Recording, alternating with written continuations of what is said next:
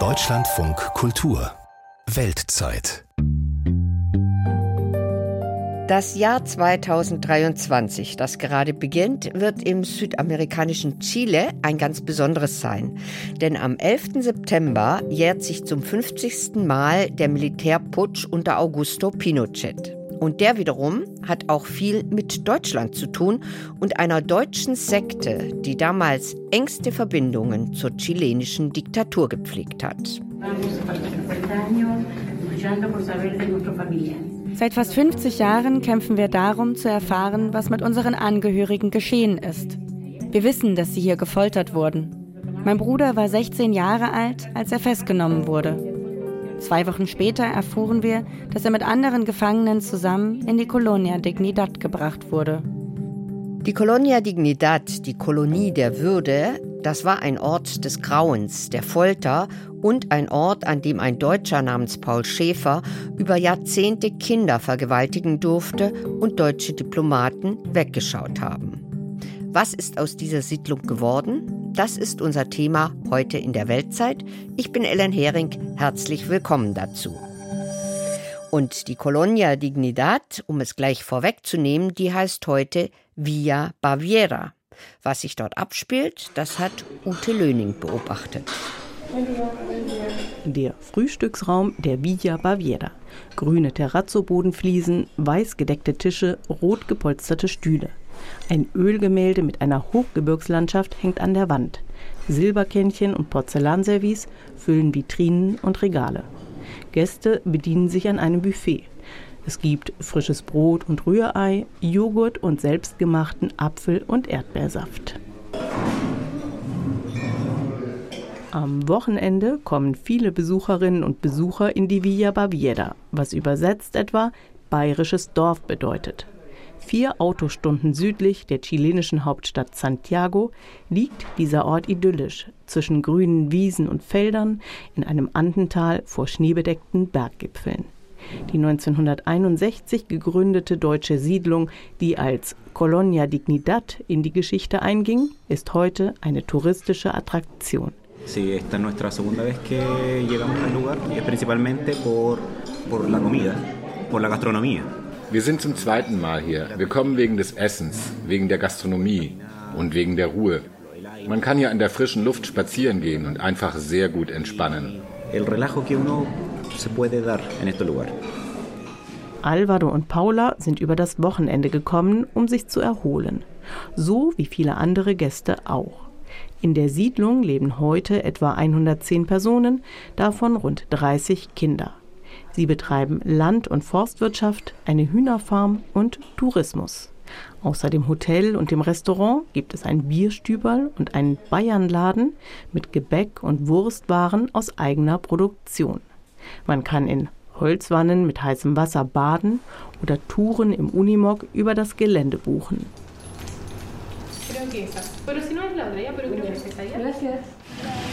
Wie kann es sein, dass dieser Ort, der weltweit bekannt wurde für Missbrauch und Zwangsarbeit seiner Bewohner, der sogenannten Colonos, und an dem politische Gefangene gefoltert und ermordet wurden, heute ein touristisches Ziel für Wochenendausflügler ist?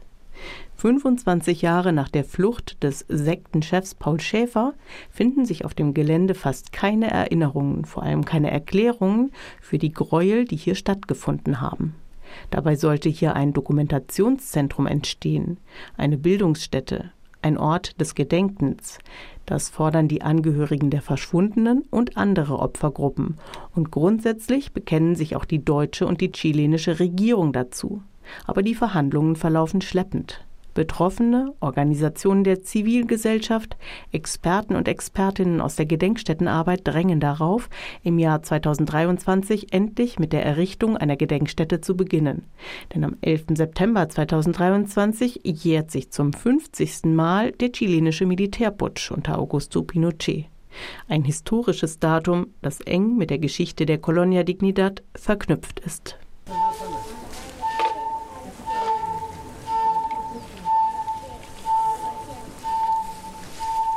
Am 10. September 2022 gedenken Angehörige von verschwundenen politischen Gefangenen ihrer Liebsten und kommen zu einer Kundgebung in die Villa Baviera.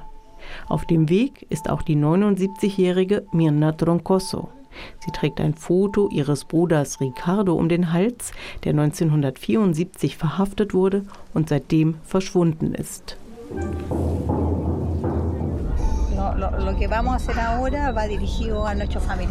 Wir richten uns an unsere verschwundenen Angehörigen, nicht an die Colonos. Wir sind nicht im Krieg mit ihnen. Aber jedes Mal, wenn wir in die Colonia fahren, fordern wir ein Ende des Tourismus an diesem Ort, der ein Ort der Erinnerung sein sollte.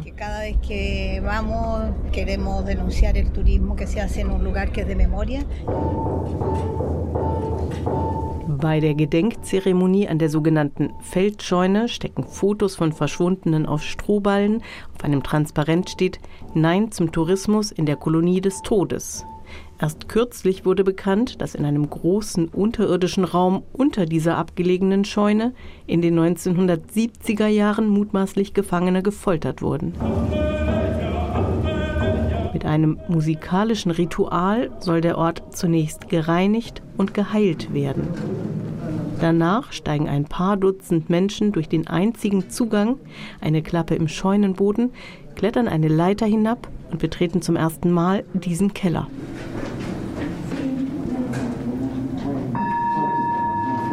Me chupé y no dije nada porque no, no, ni yo misma me entendía por qué tanta emoción que Diesen Keller zu sehen hat mich sehr bewegt. Deshalb konnte ich da nicht runtersteigen. Ich habe selbst kaum verstanden, wie starke Gefühle das ausgelöst hat. Ich kenne ja die Berichte von Menschen, die dort wohl gefoltert wurden. Es ist wirklich hart. Sagt Mirna Troncoso nach der Zeremonie. Ab 1973 kooperierte die Führung der Colonia Dignidad eng mit der Pinochet-Diktatur. Der Geheimdienst DINA errichtete ein Gefangenenlager auf dem Gelände der Siedlung. Hunderte Oppositionelle wurden hier gefoltert. Nach Zeugenaussagen von Colonos wurden Dutzende ermordet. Ihre Leichen wurden in Massengräbern verscharrt, später wieder ausgegraben, verbrannt und ihre Asche in den nahegelegenen Fluss Pergelauken geworfen. Trotz Grabungsarbeiten und Bodenanalysen konnte bisher keine verschwundene Person identifiziert werden. Noch immer werden jedoch Reste von Ermordeten in Massengräbern auf dem weitläufigen Gelände vermutet. Die Angehörigen der Verschwundenen werden immer älter. Viele sterben, ohne zu wissen, wie und wo ihre Liebsten ermordet wurden.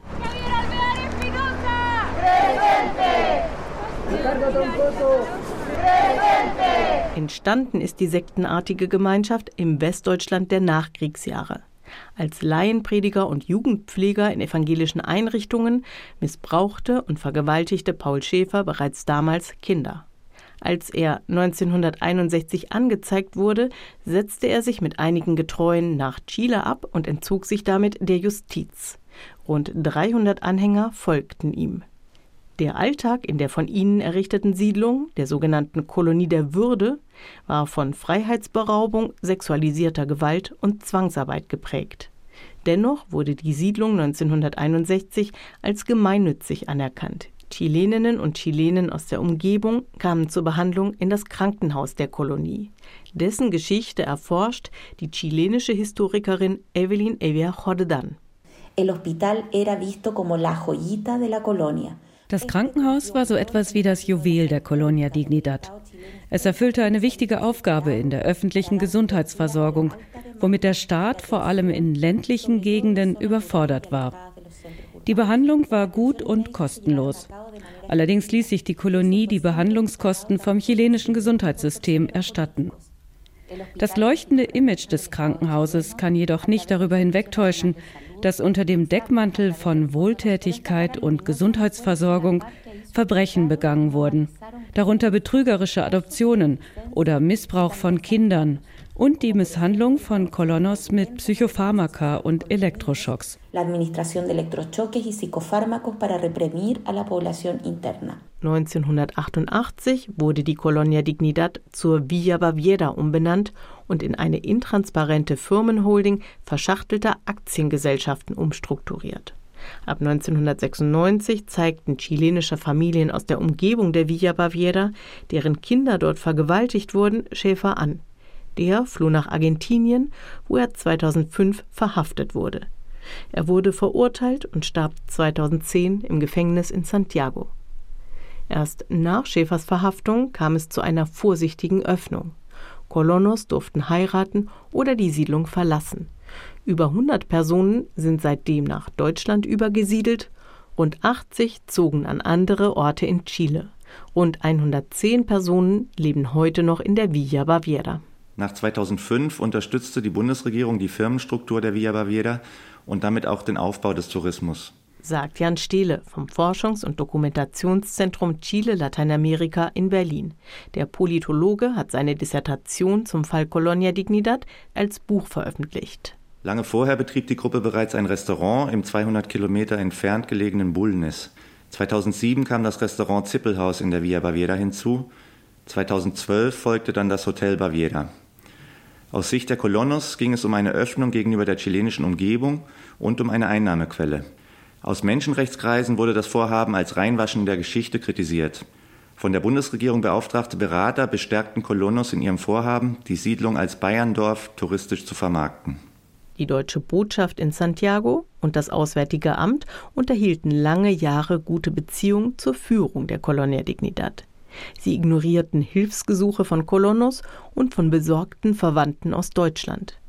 Einige Kolonos, denen die Flucht aus der streng abgeriegelten Siedlung gelang, erhielten in der Botschaft nicht einmal Schutz, sondern wurden von der Sektenführung direkt wieder abgeholt. Über viele Jahre hinweg, von den 60er bis in die 80er Jahre, haben deutsche Diplomaten bestenfalls weggeschaut, jedenfalls eindeutig zu wenig für den Schutz ihrer Landsleute in dieser Kolonie getan sagte Frank-Walter Steinmeier 2016, damals als deutscher Außenminister und gestand erstmals eine moralische Mitverantwortung Deutschlands an den Ereignissen in der Colonia Dignidad ein. Im selben Jahr besuchte eine Bundestagsdelegation die Siedlung. Abgeordnete von der Linken bis zur Union vereinbarten, sich fraktionsübergreifend für Aufklärung einzusetzen. 2017 beschloss dann der Deutsche Bundestag einstimmig, dass die Bundesregierung die Verbrechen in der Colonia Dignidad aufarbeiten sollte und versprach, zusammen mit der chilenischen Regierung einen Gedenk-, Bildungs- und Dokumentationsort in der Villa Baviera zu errichten. In der Folge gründete sich eine bilaterale gemischte Kommission mit Entsandten beider Regierungen. In deren Auftrag erarbeitete ein Team von je zwei deutschen und zwei chilenischen Expertinnen und Experten einen Vorschlag für eine Gedenk- und Dokumentationsstätte. Im Oktober 2022, also fünf Jahre nach dem Beschluss, machte sich der thüringische Ministerpräsident Bodo Ramelow für das Thema stark. Der Politiker der Linkspartei reiste in seiner Funktion als Bundesratspräsident nach Chile und besuchte als bislang ranghöchster deutscher Politiker die Villa Baviera. Colonia Dignidad. Eine Erinnerung, dass ich in den 80er Jahren das erste Mal davon gehört habe und in Deutschland irgendwie die Diskussion war, ist das eine schreckliche Foltersekte oder ist das alles Übertreibung? Und heute weiß ich, dass zu dieser Zeit das Leid der Menschen, die hier versklavt worden sind, hätte gemindert werden können. Immerhin stehen inzwischen 182 Hektar des Kerngeländes der Siedlung unter Denkmalschutz. Dazu gehört auch der sogenannte Kartoffelkeller. Eine kleine Gedenktafel erinnert daran, dass an diesem Ort Oppositionelle gefoltert wurden. Im Kartoffelkeller berichtete die 64-jährige Cristina Escanilla Bodo Ramelow von ihrem Bruder Claudio, der seit Oktober 1973 verschwunden ist. Seit fast 50 Jahren kämpfen wir darum, zu erfahren, was mit unseren Angehörigen geschehen ist. Wir wissen, dass sie hier gefoltert wurden. Mein Bruder war 16 Jahre alt, als er festgenommen wurde. Zwei Wochen später erfuhren wir, dass er mit anderen Gefangenen zusammen in die Colonia Dignidad gebracht wurde. Als wir zum ersten Mal hier waren, sah der Raum anders aus. Es gab hier Krankenhausbetten, Blut und Kratzspuren. Die Colonos haben das einfach verändert, so wie es ihnen passt.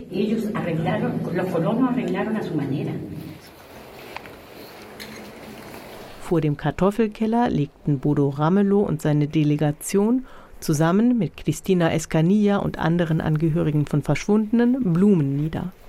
Gemeinsam gedachten sie der gefolterten und auf dem Gelände ermordeten Gefangenen. Und deswegen ist es notwendig, dass wir diesen Ort, der so leidbeladen ist, der aber so wunderschön aussieht, als wenn man mitten im Allgäu wäre, dass wir diesen Ort gemeinsam mit den Opfern und den Opfervertretern gemeinsam wandeln zu einem Gedenkort und zu einem Lebensort. Nach dem Vorschlag der Experten soll die Gedenk- und Bildungsstätte an die verschiedenen Opfergruppen erinnern. Also sowohl an die Opfer von Folter und Verschwindenlassen in der Diktatur, als auch an die Missbrauchsopfer, an Vertriebene und Entführte.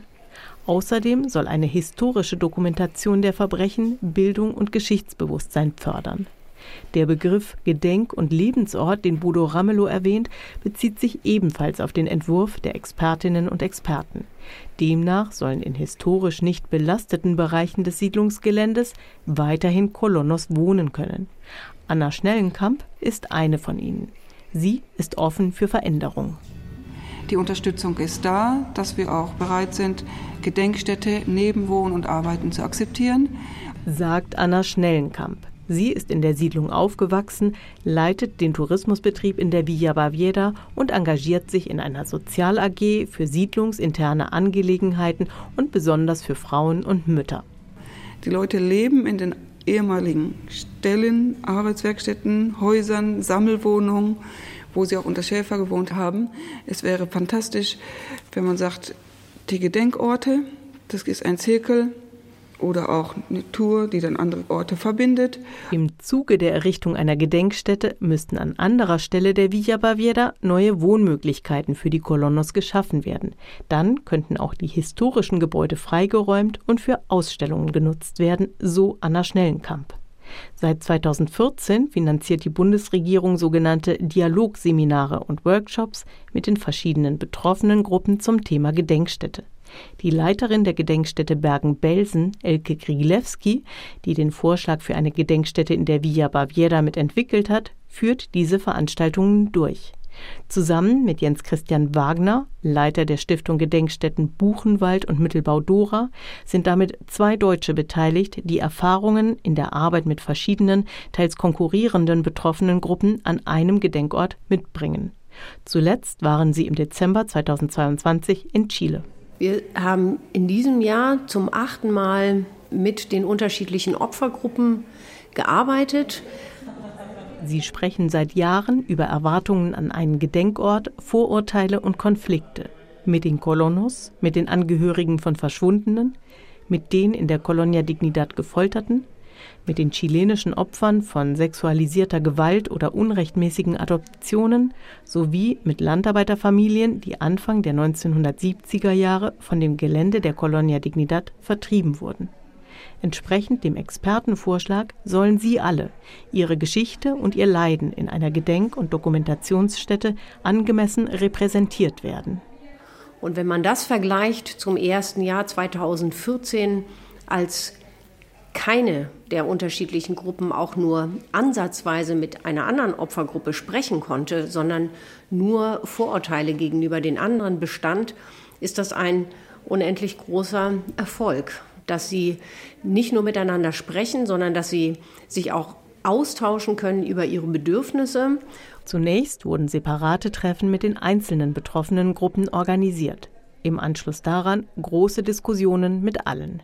Und das Bemerkenswerte ist auch, dass sie die jeweils anderen mitdenken. Also dass die Angehörigen der Verschwundenen beispielsweise inzwischen auch thematisieren, dass es für sie nachvollziehbar ist, dass die Bewohner der Villa Baviera aus den historischen Gebäuden ausziehen wollen. Da ist eine große Empathie inzwischen äh, vorhanden. Umgekehrt formulieren die Bewohner, Bewohnerinnen der Villa Baviera, dass sie sehr gut verstehen können, dass die Angehörigen der Verschwundenen einen Ort haben wollen, wo sie um ihre Angehörigen trauern können. Wir haben ja aus dem Grunde ja auch schon aus Respekt und Rücksicht die Großevents eingestellt, sagt Anna Schnellenkamp. Bierfeste mit Schuhplatteln und Jodeln, Hochzeitsfeiern und sonstige Großevents, wie es sie vor der Pandemie in der Via Baviera gab, finden nun aus Respekt vor den Angehörigen der Verschwundenen nicht mehr statt. Während die Betroffenen große Hürden überwunden haben, hinkt die Politik hinterher. Im November 2022 bekannten sich Deutschland und Chile in der gemischten Regierungskommission erneut zu ihrer Verpflichtung, eine Gedenk- und Dokumentationsstätte zu errichten. Aus dem Auswärtigen Amt heißt es, die chilenische Seite plane die Gründung einer Stiftung zu diesem Zweck. Jahrelang hatte die rechte Vorgängerregierung Chiles die Aufarbeitung blockiert.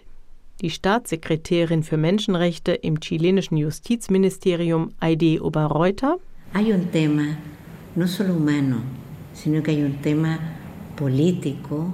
Glücklicherweise haben wir jetzt die Chance, mit der chilenischen Regierung, für die das Thema der Menschenrechte zentrale Bedeutung hat, und mit der fortschrittlichen deutschen Regierung bei diesem Thema voranzukommen.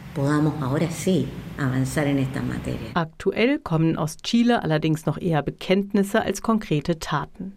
Mit einem nationalen Suchplan sollen bis September erneut Anstrengungen zur Identifizierung von Verschwundenen unternommen werden. Die Bundestagsabgeordnete der Grünen, Renate Künast, setzt sich seit Jahren für die Aufarbeitung ein und hat die Villa Baviera mehrmals besucht. Sie will die Auseinandersetzung in Deutschland weiterführen und hat dabei auch das historische Datum am 11. September 2023 im Blick, wenn sich der Putsch in Chile zum 50. Mal jährt.